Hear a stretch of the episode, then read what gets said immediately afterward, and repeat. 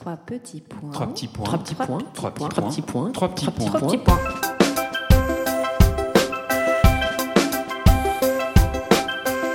Je suis Alix. Je suis Julie. Toutes les deux, nous avons la même passion, parler des livres et de leurs auteurs. Avec ce podcast, on a réalisé notre rêve et nous allons partager ce moment unique en vous faisant découvrir un auteur et son livre que nous avons adoré. Que vous n'ayez pas encore lu le livre ou que vous l'ayez dévoré déjà, ce podcast est pour vous, les passionnés de lecture. Bonjour à tous, Trois petits points prend un coup de soleil à Saint-Tropez. Enfin là, c'est plutôt un petit coup de pluie. Hein. Bonjour Julie. Bonjour Alix. Oui, nous sommes dans la librairie éphémère de la boutique LDB, avenue Gambetta, en partenariat avec l'écume des pages. Et nous sommes en compagnie de Bruno de Stabenrat, l'auteur de L'ami impossible aux éditions Gallimard. Bonjour Bruno.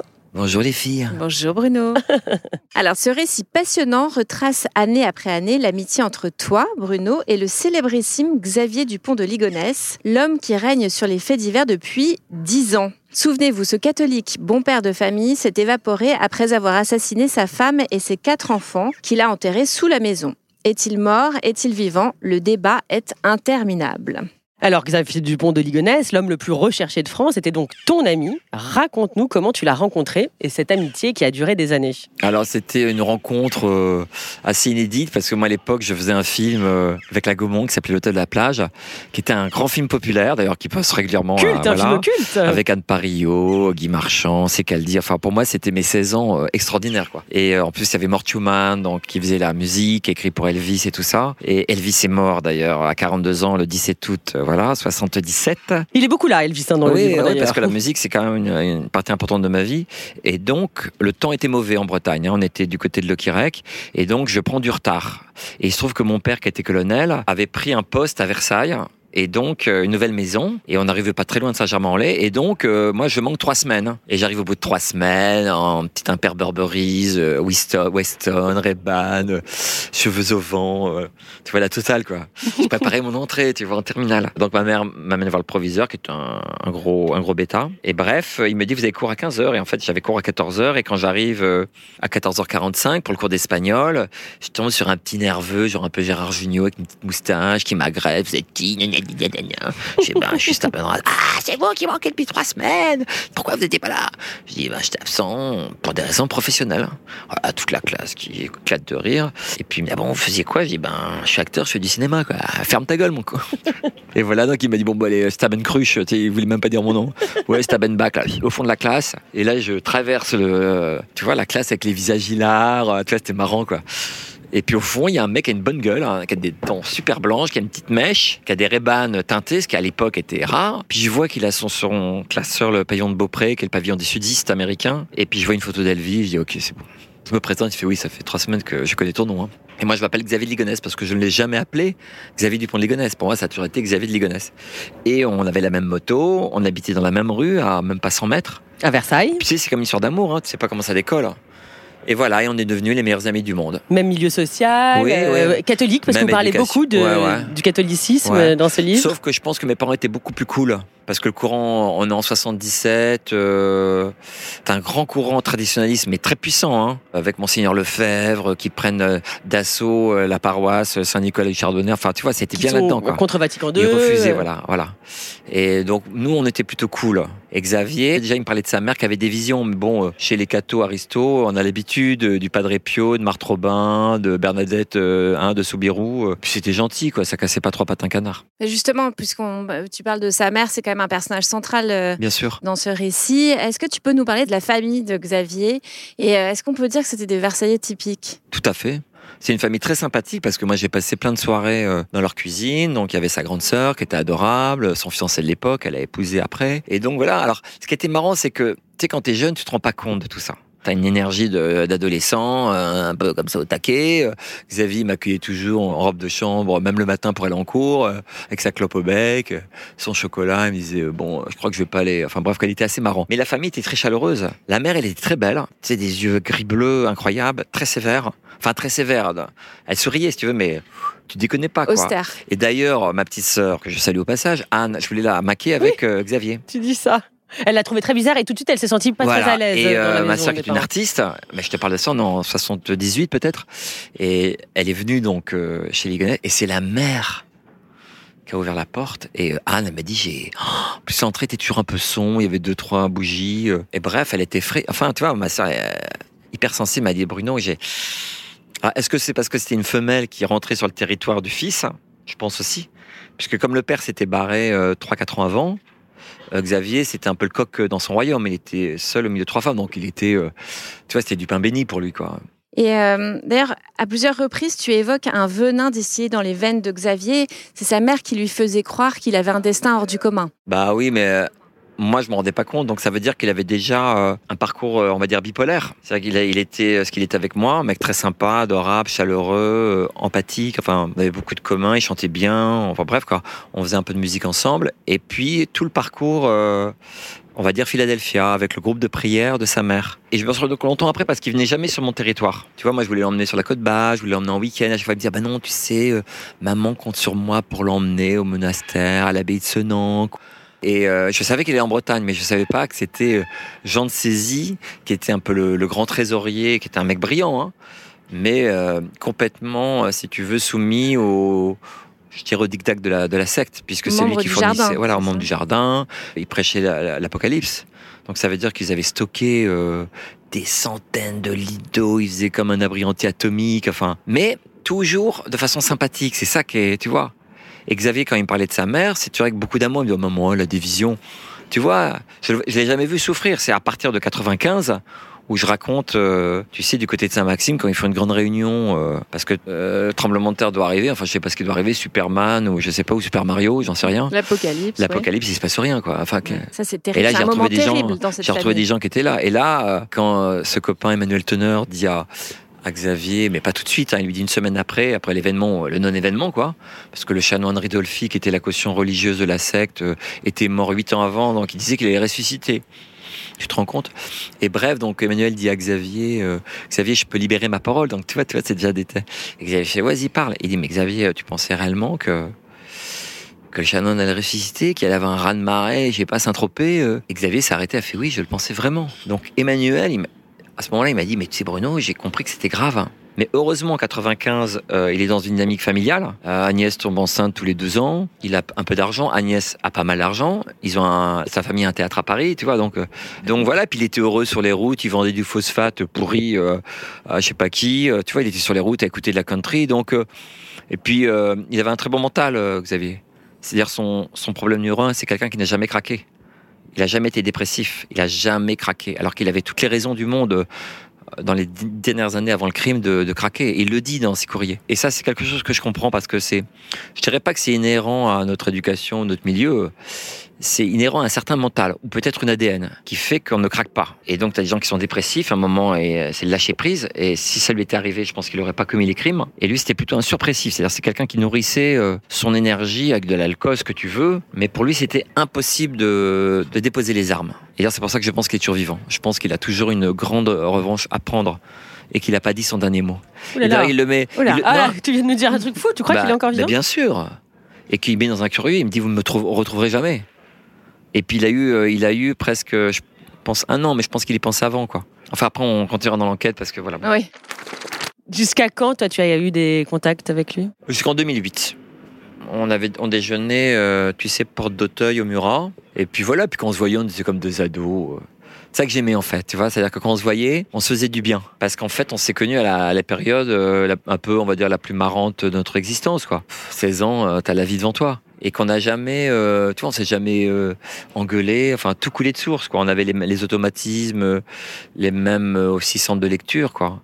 Et puis après, voilà, j'ai plus une nouvelle, enfin peut-être un mail, j'en sais rien. Et puis je lui avais envoyé un message pour la mort de son père, donc c'était presque six mois avant les crimes, où là il récupère la 22 long rifle. Et puis voilà quoi. Tu disais, il était aussi le jeune homme le plus joyeux, le plus généreux que je connaisse. Ah oui, c'est pour ça que pour moi c'était important de revenir sur ces années et de et surtout de pas résumer l'homme à ses crimes. C'était ça, en fait, le, Bien sûr. de ton livre. Et puis que au-delà de ça, il y avait il y avait y avait deux questions. La première, c'est euh, tu vois d'essayer de comprendre un- dans une jeunesse criminelle de, de remonter au, au départ, c'est-à-dire comment un mec comme nous tous euh, normalement construit va arriver progressivement à prendre une décision euh, terrible. Et puis surtout, euh, j'allais faire quel- quelque chose.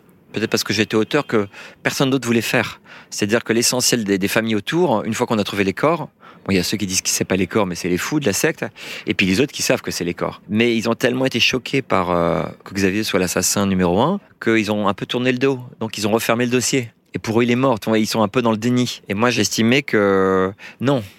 Du fait que je pense qu'il est vivant, qu'en travaillant sur l'enquête avec les policiers, enfin, je vois que c'est un mec euh, qui voulait mettre le plus de distance entre lui et la police, qui pensait pas qu'on trouverait les corps. Si c'était pas planté dans la formule de Simon, le Simon aurait été dur. Et les flics auraient peut-être tapé en disant bon bah là y a rien, c'est la terrasse. Et heureusement que le ciment était court. Donc lui pensait qu'on trouverait pas les corps. Et puis surtout, euh, je pense que son départ à Roquebrune sur Argent, qui descend mais vraiment comme un touriste quoi. Il est filmé, il est flashé, euh, il fait des cartes bleues, il s'en fout quoi. Mais les gens ont dit voyez, il fait son dernier tour en disparaître. Non, c'est tout à fait logique parce que dans son courrier, il dit j'ai mis ma famille à l'abri. À Emmanuel Teneur, il dit je vais voir les mecs du FBI, euh, un truc bidon euh, à Paris, peut-être à Marseille. Donc il fait sa route normale avant de disparaître exfiltré par la DEA. Donc il y a une logique à tout ça, il a aucune raison de se cacher.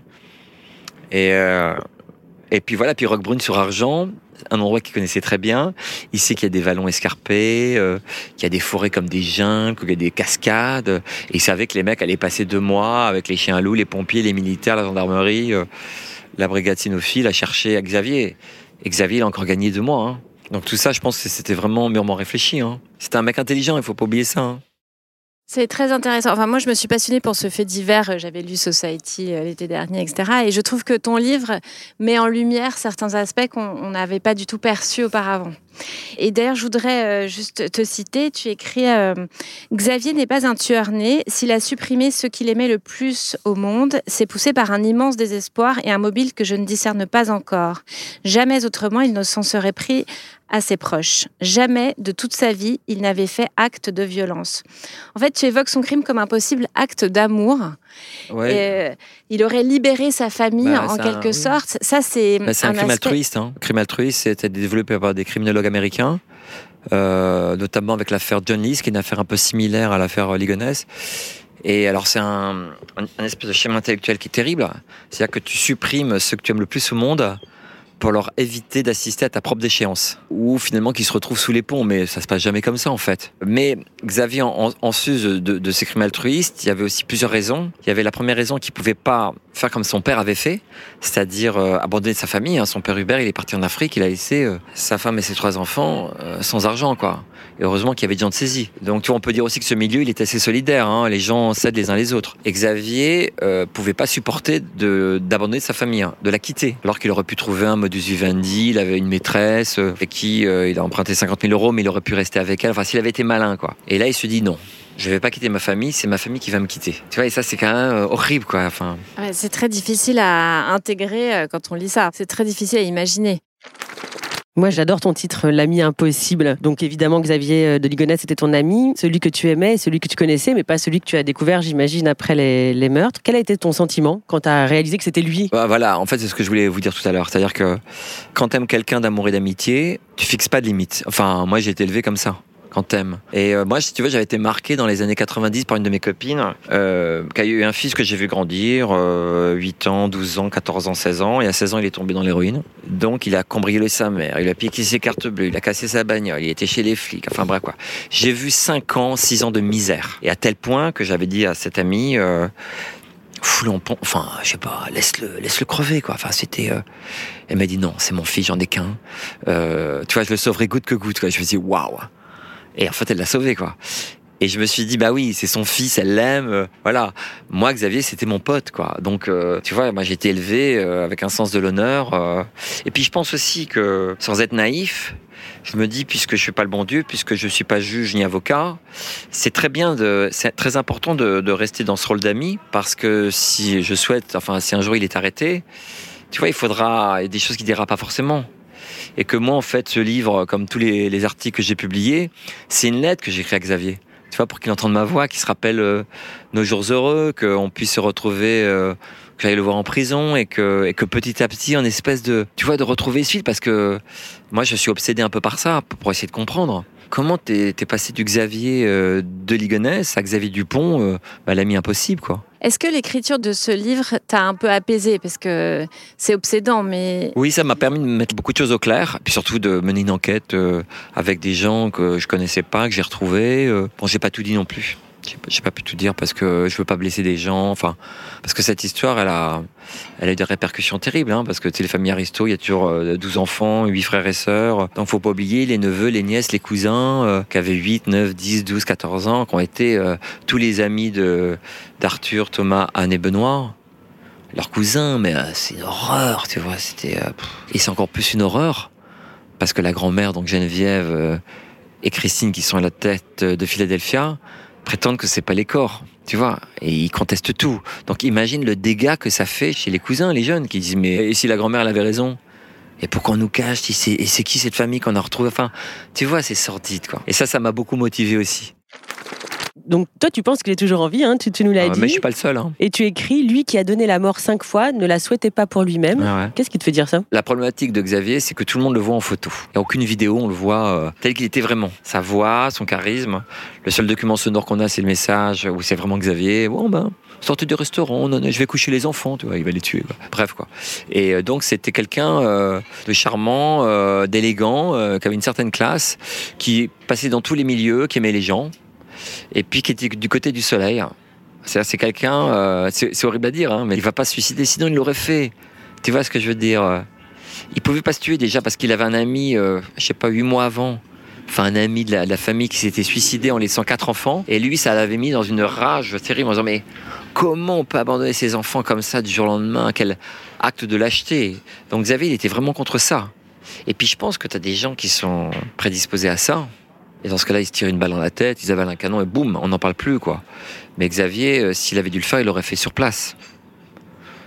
Et on, on voit, quand tu relis toute l'enquête policière et tout ça, enfin tout le modus opératoire, que c'est quelqu'un qui, euh, qui met les choses en place. Il a juste fait, euh, on va dire, deux, trois erreurs colossales, énormes, qui sont pas passées du tout. Euh, Et sa première grande erreur, c'est la lettre.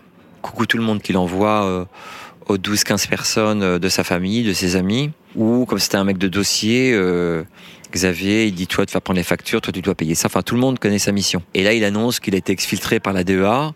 Bon, il faut savoir quand même que Agnès a trois frères, donc sa sa femme euh, Agnès Audanger a trois frères.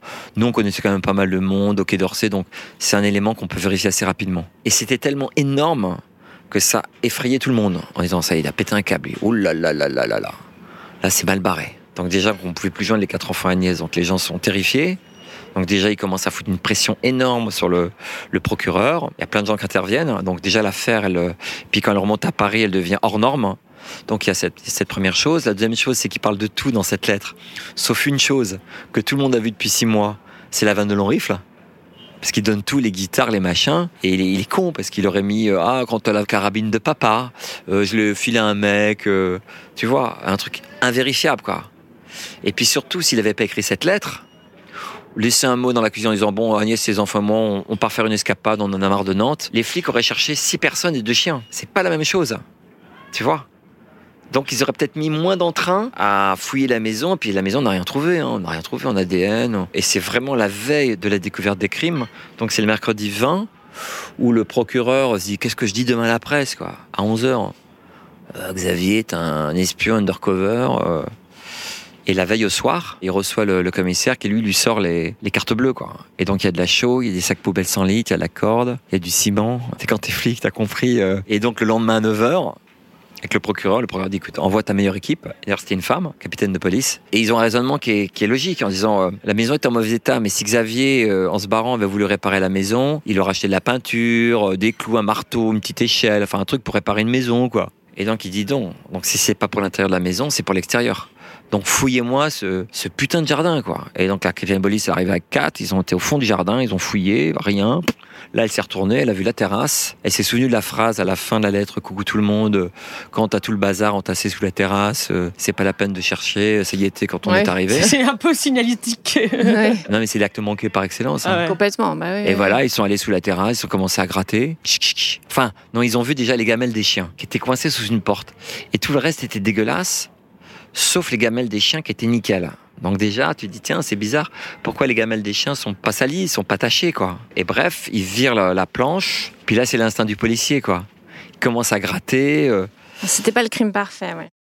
Si tu le recroisais aujourd'hui, qu'est-ce que tu lui dirais? Euh, je t'aime toujours, mais sois un homme et assume tes actes.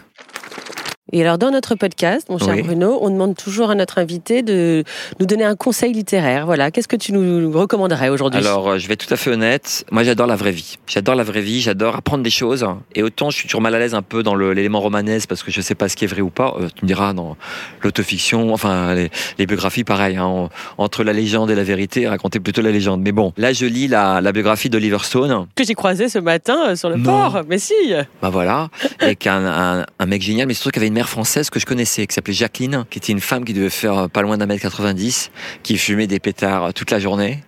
Et autre, euh, autre chose, elle était incroyable. Et elle faisait, Ouais, quand Oliver est parti au Vietnam, j'ai dit Oliver ne fais pas le con. tu vois, donc elle était extraordinaire quoi. Et puis lui, c'est un type très attachant et voilà. Enfin, je lis plein d'autres bouquins. euh, Mais donc celui-ci, La Voilà. de Oliver Stone. ouais.